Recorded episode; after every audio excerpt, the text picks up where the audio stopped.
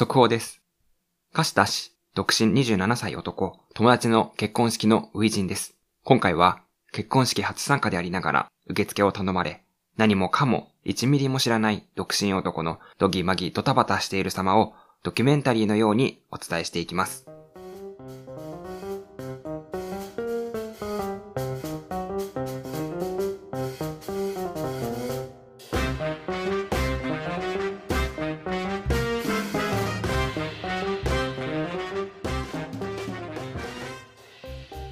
霊気日ごとに加わり、落ちは散りゆく時節の今日この頃。皆様、いかがお過ごしでしょうか？私、カシタは人生初の結婚式に初陣をして参りました。ですので、今週は、前半は結婚式に向けてのドタバタのやらかしをお送りしていきたいと思っております。今週も皆さん、よろしくお願いいたします。はい、ということで、やってまいります。まずですね、結婚式に向けて私は何をしてかという話をしていくと、やっぱり受付をもともと頼まれましたと。えー結婚式自体を私知らない中で受付をいきなり頼まれまして、えー受付をする上で大切なものは何かということを自分で考えました。導き出した答えはですね、見た目。そう、つまりヘアスタイルだよなっていうことで、友達のヘアサロンへ、ヘアカットへ行きました。そう、ヘアカット編の始まりです。ヘアカット編。そこで起きた本当にあった怖い話をしてもいいでしょうか先ほどですね、お話もいたしました。先日ですね、友達の紹介で招待券をいただきまして、ヘアカットに行く機会がありました。なので、ヘアカット招待券だったので、無料だったんですね。なので、いつでも来てくださいよっていう感じでお誘いをいただいておりましたので、あまりですね、こう、美容室の経験、ヘアサロンの経験はないんですけども、今回はね、おしゃれしていこうかなという形で、えー美容院に行きましたと。で、入りました。と、ところですね、すごいおしゃれで、まあ、客層もすごい若いなと思いながら、え美容師さんと初めましてをいたしまして。で、まあ、あの、友達の紹介でヘアカット券もらってるので、まあ、その友達を介してのお話を、共通点っていう形で話していった時に、同い年の美容師さんだったんですけども、うん、招待券だから、まあ、せめて、まあですね、ちょっと気持ちよくその時間切ってもらいたいなという形で、私もトーク力をですね、ちょっと使いながら、えーうまく話を回そうという感じでね、いろいろなこう、髪についてのね、不安だったりとかのヒアリングだったりとかも結構ちょっと気持ち1.25倍ぐらいな感じで反応していきながら、えー、なんかここの自分の髪型についてなんか不満な、不安とかなんかありますかっていう形で言われたので、えー私はですね、あの前回、あの初めて美容院に行きましたっていう話もしたんですけども、ある程度ですね、伸びてくると、くるんとしてしまう、あの、直毛と、えー天然パーマのハーフでありますので、なのでちょっと、くせ毛で悩んでますよっていう話を、えーして、くせ毛で悩まされてきた人間ですね。としてお話ししたところですね。ああ、そうなんですね、と。この髪質っていうのは、すごいこう、パーマに合う。太いけども、ちょっとちゃんとくるんとする、しやすい。パーマに合う髪型だ、髪質だっていう風にね、言っていただきまして、あの、今までやっぱりこの髪型、髪質をあんまり好きになれなかった身としてはですね、髪質を褒められるのがすごい嬉しくてですね、わけのわからないまま、まあじゃあ流れるようにですね、パーマをかけることになんかなりまして、なので、パーマですね、もう1ミリも知らないですね。まああの、何がパーマの良さとかもよくわからないまま、あ、じゃあもう、仰天チェンジと言いますか。えー、ちょっとね、一気に新規一転しようって形で、勢いでややりますよっていう感じでね。なのでこう、よくあるですね、パーマにかけるその、髪をね、くるくるするやつと、頭の上をこう、香ばしく焼き上げる機械みたいなのをね、当てられながら、あーね、なんかこう、もう、まあ、言うなればですね、もう、まな板の上の魚のようにですね、ただもう身を任せ、結構、しっかりとね、香ばしくこう、髪の上がこう、回っていますと、あ熱の上げるものに当てられながら、あーこれは何だろうな、みたいな、何に近いかな、みたいなのことを自分でやる、やることないのでね、考えてた時に、あ、これは、店頭でくるくる焼き上げられてるケバブの気持ちだな、とか思いながらですね、いろいろまあ話を進めていきますと。で結構そのパーマを初めてするので、まあそれ結構美容師さんも丁寧にですね、お話をしてくださって、まあパーマを維持するためには、ね、維持するためにはなんかこうトリートメントだったりとかも大事で、まあその髪質自体を改善するためにっていう風になんかこのオイルとかもヘアオイルとかも大事ですよっていう感じでいろいろ提案されているのをですね、ああ、そうなんですね、みたいな感じでちょっとまあ相槌をうまくつきながら、まあ、うーん、じゃあ、やっぱ必要最低限それは必要ですねっていうのを、のほほんとまた話してたんですね。まあ、あの、まな板の魚がですね、まな板の上の魚のような私がですね。で、やってるうちにですね、なぜかですね、あの、やっぱいろんなこう、提案をやっぱりしてくださるので、紙のことをやっぱ一心に考えているっていう形でお話をしてくださるので、あの、話してるうちですね、なんか、いつの間にか、知らなかったんですけどもね、あの、チャリンチャリンと、あの、課金がかさんでいたみたいでですね、あの、自分の財布が悲鳴を浴びていることにもその時は気づかずに、まあ、こう、香ばしくですね、パーマが完成したことをもちまして、まあ、実際に完成しました。ドンどうですか？みたいな感じで、店員さんに見せられた時に、全然違うっていうか、まあ、あまりにもなんかこう、店員さんにそうやってこう、いや、この髪質やっぱ最高ですわとか、すんごい褒めてくださるんですよ、髪について。なのでですね、パーマ自体は、なんかもう、めちゃめちゃやりたいっていう気持ちはなかったものの、まあ、店員さんがそんなに、美容師さんがそんなに言うならば、まあなんか、もう時間は湧かないんですけども、まあもう、そういうもんなんだと思いまして、まああのー、じゃあパーマを一新したですね、まあ貸したですね、前回、初めて美容に行って8月、そしてまあそこから一気にですね、あの、レベル10からレベル80みたいなね、パーマの挑戦をいたしまして。なので、お会計の時にですね、その、維持するためには、こう、シャンプーだったりとか、ワックスとか、ヘアオイルとか、まあ、あの、そういうのが大事ですよっていう話をしてて、正直ですね、なんかやっぱ、その話をされると、まあ、さあ、必要最低限で良かったんですけども、やっぱあん、あのですね、あのわかりますかね？例えて言うならば、あの、スマホのオプションをつけるみたいに、あの、いろんなものをこう、基本プランからね、基本プランは安いんだけども、こう、シャキンシャキンとこう、つけられていくけれども、あの、知識がですね、私、紙について全然ないもので、どんなにこう、いろんなことをお勧めされた時に、こう、論破する力がないんですよ。なぜなら私は無知だからですね。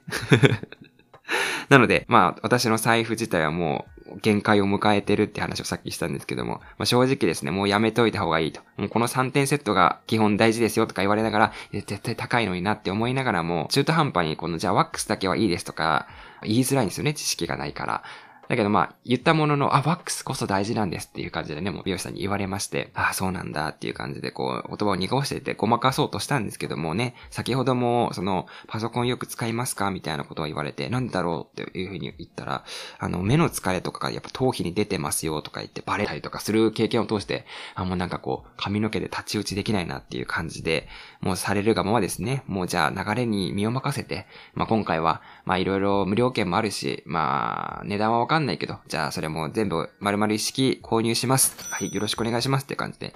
じゃあお会計はこれになります。ドンって出された金額皆さんいくらだと思いますか？衝撃の2万5千円です。あれ？みたいな。あれ？みたいな。この、誰がこの展開を予想しただろうかっていう感じで、もうなんか自分の中でも、え？みたいな。え？ー、え、ん？みたいな。いつの間にか？みたいな。あれ、あのー、誰かのヘアカット代私のとこ入ってますか？みたいな。これあの、誰か前の人がこいつにつけといてって言われたのかっていうぐらいのね、衝撃と金額を受けまして、あの、無料招待券のはずなのに、普通のヘアカットに行く2、3倍、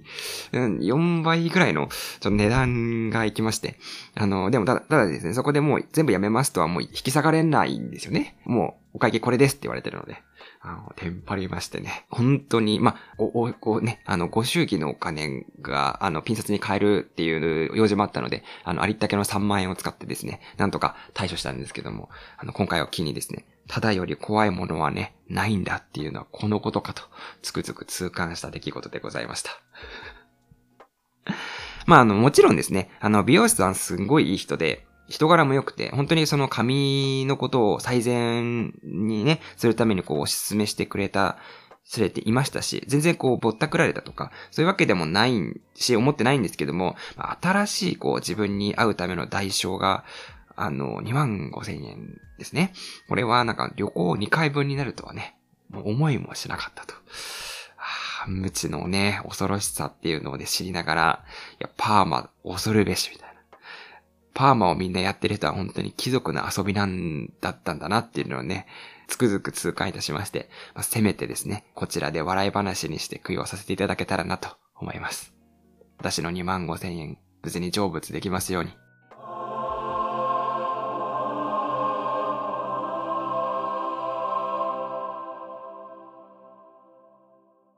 まあそんな感じでね、大散財をいたしましたけれども、後でですね、考えた時に、なんか、すごいことに気づいたんですけど、その日の朝の夢、今でも覚えてるんですけども、あの、二つの頭を持った蛇の夢を見たんですよね。頭だけが二つに割れてるみたいな蛇を見て、これなんかすごい印象的だったので、夢占いみたいなのをたまに印象に残った時、私もするんですけども、そこでですね、相当の蛇っていうのは何かっていうと、あの、検索したら、臨時収入とかお金が入ってくる基地基地の夢、まあ、すごいいい夢だよっていう風に出てたんですね、その日の朝。だからま臨時収入とかあるんだったら嬉しいなと思ってたんですけども、その時はですね。ただですね、あのーま、2万5千出てったっていう現状を思った時に、意味ないじゃんみたいなこと思ったんですけど、でもよくよく振り返ってみると、夢の先っていうか、夢のオチっていうのが、その、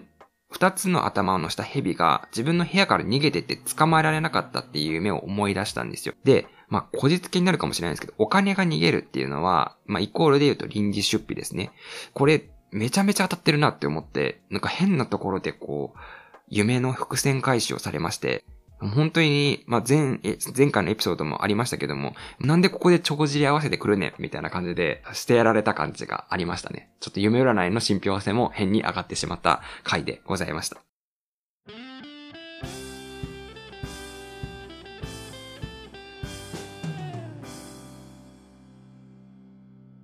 やらかしラジオ。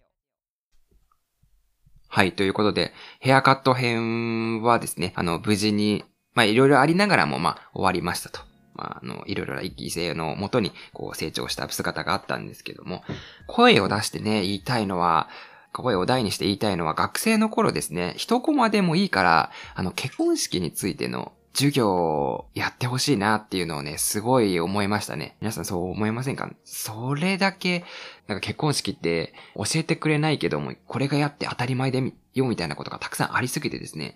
すごい翻弄されながら準備をしていきましたね。まずはあの、ご祝儀袋ですね。を入れる袋の存在って皆さん存じ上げてましたか？あの私はですね、たまたま他のポッドキャスターさんがですね、以前、その結婚式に行くよって言って初めて結婚式に行った時に、ご祝儀袋を入れる袋っていうのがあることを、初めてその受付の時に知ってドキマキした話っていうのを聞いていて、存在自体は知っていたんですけども、その袋っていうのを何ていうものなのか全然知らないし、どこで売ってるかも全然知らなかったんですよね。なのでこう前日まで買うものとは思ったんですけども、すっかり忘れてて、あ、やばいみたいな。そのなんかこう、ご祝儀袋を包む袋みたいなのを気づいた時には、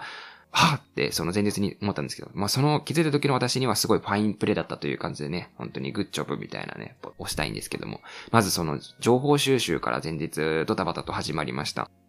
ご祝儀袋を入れる袋っていうのは、どうやらですね、あの、複製っていうものらしくて、あの、文房具店で売ってるらしいと。なので、私も複製探しの旅がそこから第2章始まりまして、近くの文房具店をはしごいたしましてね、まあ、色、いろいろ、まあ、少ししかやっぱコーナーなくて、色とか全然気にしてなくて、まあ、本当に、まあ、いろんな、まあ、青目だったりとかね、赤目とかピンクとかいろいろある中で、まあ、軽字用とか長字用とかあることを知らないままですね、もうなんかそうパって選んで買ってたらちょっと危ないなと思ってたんですけども、一歩間違ったら本当に今の小学生のランドセルを選ぶような感覚でね、私この色好きみたいな感じで選ぶところだったよと。危ない危ないみたいな。で、軽字用長字用あることをやっぱ知って、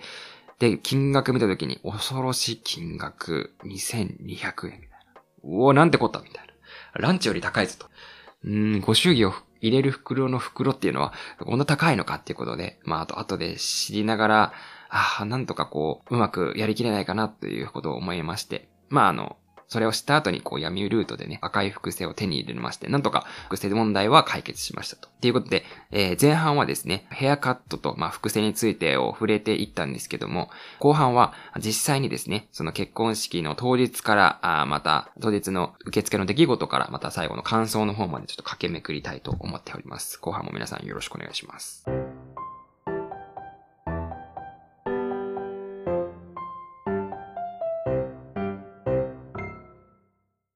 かしラジオ。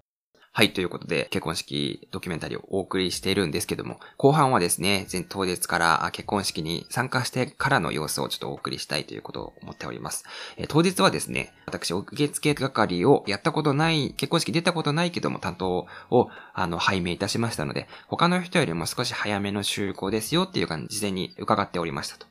まあ、あの、準備始めて、まあ、朝起きましたと。で、起きたもののダラダラ過ごしてしまいまして、まあなんだかんだ、あと1時間ちょっと切った中で、そろそろ準備しないとやばいなという感じで、いろいろまあ一通り準備しましたと。で、ここでですね、あの、準備始めて一番試練だなっていう感じた内容があるんですよ。何かっていうと、先ほどお話ししたですね、レベル80のパーマのヘアセットの問題なんですよ。これですね、あの、一生懸命その、美容院行った時に美容師さんがですね、あの、撮ってくれた、あの、写真をこれを参考にしてヘアセットしてくださいねっていうのを写真撮ってくれたんですけども、まあ、写真を見比べながら頑張ってつけるわけですね。10分、20分。まあ、同じワックスを使ってるはずなのに、全然うまくいかなくて、なんならですね、あの、やればやるほどよくわからないし、なんか正解がわからなくなってくると。私の髪はですね、あの、水を得た魚のように暴れ散らかした状態にずっとなり続けまして、なんかそれを、あの、一生懸命自分でワックスを使いながら、落ち着け、どうぞ、みたいな感じで、この、自分の、このパーマがかかった髪をですね、こうなだめながら、でも、くるんって変な方向に向かっていって、一本がやっぱね、何ですか、こう、寝癖みたいに思われるのが嫌なので、一生懸命こう、プラススプレーをこう使ってね、コーティングしていくんですけども、あの、スプレーの使いすぎによって髪の毛が針金みたいに硬くなってですね、うわ、やばい思い通りにいかないっていうふうに思いながら時間がどんどん迫ってくると。ああ電車にこの時間に乗らないと間に合わないっていうのをね、思いながら、自分の髪にこんな遅い反抗期が来るなんて、みたいな、こう、いろいろなこう、やりきれない思いがありながらね、あ、これでいいやみたいな感じで、もう、自分の頭でこう、やりながらずっとこう、いじりながら思ったんですけど、なんか、頭の上でずっと、盆栽をしている気持ちになりましたね。自分の髪をずっとこうやっていじってると。うん、なので、もう正解がちょっとわからない中、走ってですね、電車に乗りながら、まあ実際に結婚式自体は、事前のね、予定時間にま間に合いまして、で、まあ、受付の分前に説明が一通りありまして、もう一気にいろんな情報をね、バーって、わかりましたか？みたいな。タバコは、あ捨てるところはここで、えー、ご親族の方はこいつこちらで、で、あの、トイレはこちらで、みたいなことが案内だったりとか、渡すものだったりとかもバーって一気に流れまして、で、まあ、ドタバタした中で受付開始ですっていう感じで、遠くから来た方だったりとかが多くいらっしゃったので、車代だったりとかをね、渡すと人とかもいらっしゃったんですけども、ドタバタってガーって皆さん待っておられたので、対応してた時にですね、もうお車代を渡し忘れてしまったりとか、抽選会をするんですけども、抽選券の枚数が合わなかったりみたいなことがね、ありながら、ああ、みたい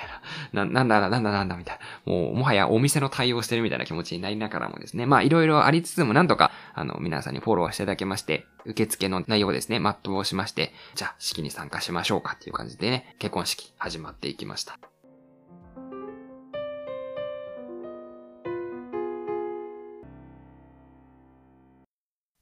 ちょっと駆け巡るようにですね、結婚式までの出来事をお話ししていったんですけども、まあ結婚式ですね、感想、一言で言うならば、本当にずっと拍手していたいし、本当にずっといたいぐらいいい雰囲気だなっていうのをね、思いました。あおめでとうみたいなずっとね、言いながらこう拍手したいなって思うぐらいの話ですね。外に出て、ブーケみたいなのをこう、はーってこう、巻くみたいな、紙吹雪みたいにしてやるやつもあったんですけども、雲一つなくてね、写真も映えまして、ああ、なんか今日に限っては、本当に雨降らなくてよかったなっていう風にね、自分で思いながら。地球自体はそんな1時間もかからないぐらいで終わったんですけども、まあ、披露宴も入りましたと。で、披露宴はですね、料理が本当にすごかったんですよね。初めてですね、伊勢海老を食べましたし、あの、フォアグラっていうものをしっかり食べましたし、ね、なんか、あとはですね、あの、フランベの時間ですみたいな、シェフのフランベの時間がありますみたいな感じで、ドドドラムロールみたいな、ドンみたいな感じでね。あの、本当になんか、お料理番組かっていう感じで皆さん注目しながらも、でも、料理長、本当に大丈夫かみたいな。普通にあの、放送事故じゃないかぐらいのあのフランベの火の勢いに大丈夫かなみたいなこっちが心配になりながらも、まああの終始ですね、微笑ましくずっと続きまして、あの、その進んでいく中で、まあ一つ気づいたことがあったんですけども、披露宴の司会の女性の方がですね、めちゃめちゃうまいんですよ、進行がやっぱり。まあ慣れてるっていうのも多分あると思うんですけども、私もあのー、こんな感じでも、一応ですね、あの、ポッドキャスターの端くれなので、まああのトークというか、なんかそういう部分ではちょっと参考婚したいな、気持ちで聞いてたんですけども、もう本当に、司会の女性の方はですね、まあちょっと多分お母さん世代かな？っていう感じなんですけども、本当に脳内で考えなくても永遠に話せるんじゃないかと。もうスラスラスラスラ、あの、出てくるんじゃないかっていうぐらいの MC 力なんですよね。なので、実際にこう、おじさんの挨拶で、おじさんがちょっとね、あの、陽気にボケて、ボケる発言をした時に、もう、あの、ちょっと、滑る形になりそうなところをスルリと、お姉さんのがですね、司会の方がスルリとフォローしたりとか、で、なんかこうみんな自然な雰囲気にななると。いや、本当にすごいなみたいな。あの能力は勉強になるなっていうふうにね、思いながら。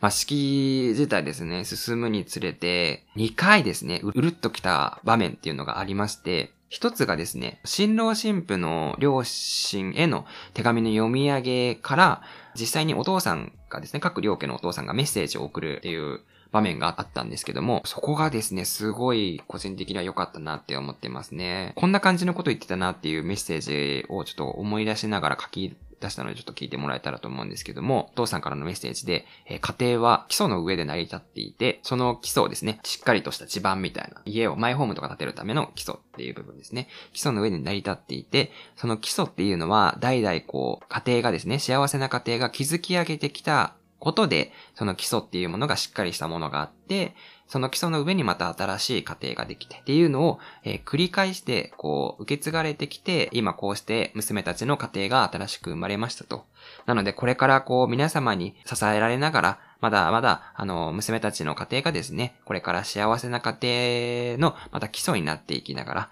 またその基礎を通して新たな人たちとのつながりを通して、どんどんそういう幸せな家庭の基礎っていうのが受け継がれていってというか、土台になっていったらいいなっていう話をしてて、わあ、これま、本当に深いなっていうか、いい言葉だなっていうふうにね、思いました。うん。なんか、ただこの結婚式の場になんとなく参加したけど、ただ結婚式でここ幸せだ、二人で出会えて、本当におめでとうってだけじゃなくて、その背後にはね、この、みんな家庭を守ってきた先祖の人たちがいるんだよっていう、そういう人たちの背景があるよみたいなことをお父さんが話した時に、わーなんかすごい意味のある結婚式だなっていうのを思いまして、まあそこでちょっとうるっときたんですけども、さあ、一番印象的だったのは、最後のですね、あの、サプライズっていう感じで、今日の内容をダイジェスト映像でまとめましたみたいなのがあって、で、まあ、最初の結婚式の受付のところから、えー、披露宴までを、ギリギリのところまで、あの、撮影して、それを映像を作るっていうのを、結婚式場でやっていて、ええー、みたいな、それだけでも、わ、すごいって思ったんですけども、そこでですね、流れてきた曲がですね、あの、皆さんご存知ですかねあの、オフィシャルヒゲダンディズムの115万キロのフィルムですね。流れてですね、もう、もう、もう類線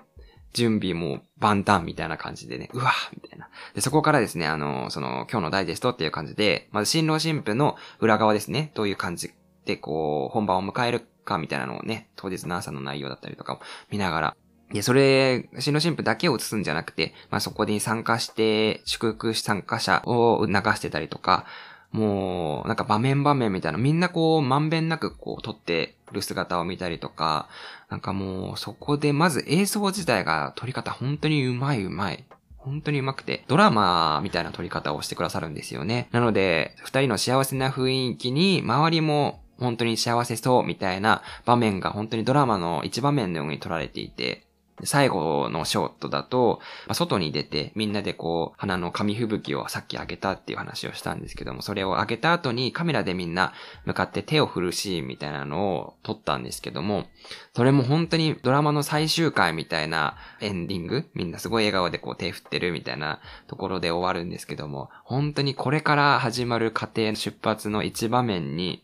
なんか一緒に参加できてることっていうか、その場面に同参させてもらったっていうか、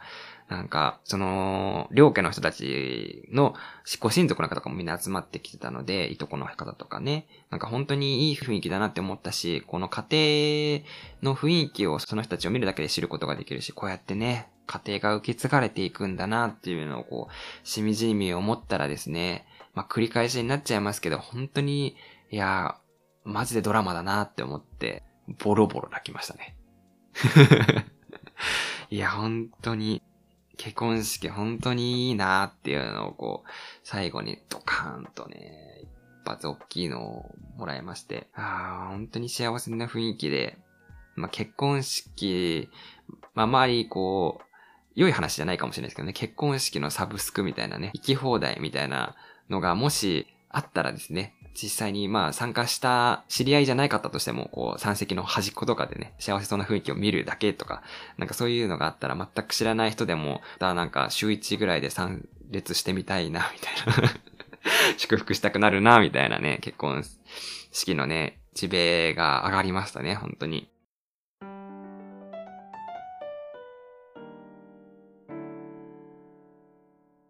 で、よくですね、結婚式が終わった後に電車とかに乗るとね、なんかこう、センチメンタルな気持ちになっちゃうとか、独身の人とかよくなりやすいっていうのを聞くんですけども、私はなんかそれと同時になんかもう一つ理由があって、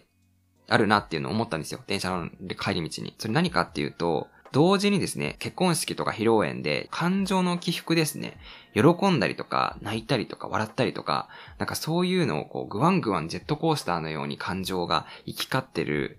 感情の起伏が激しくてですね、どっと疲れるんじゃないかな。そこからこう、それを比較したときに、あみたいな。ね、私それと私を比較してみたいなのも相まって、ちょっとそういうセンチメンタルな感じになっちゃうのかなっていうのはね、思いました。で、実際にまあ式自体は、式と披露宴自体はまあ夕方前に終わったんですけどもね、久しぶりに会った、一緒に参加した友達、また同期と一緒に飲んでですね、まあ帰りの電車でぐったり私も疲れましたけども、疲れましたけども、非常に良いね、疲れでございましたね。もう充実感というか、気持ちもね、思いもいっぱいっていう感じでね。いや、本当にご祝儀がどうこうとかね、なんかこう、授業の一コマに結婚式入れろとかいろいろ言ってしまいましたけどもね。まあ、それを全部ひっくるめて、いや、本当にすみませんでしたと。なので、まあ、結論を言うとですね、あの、大満足の27歳独身男の結婚式初陣でございました。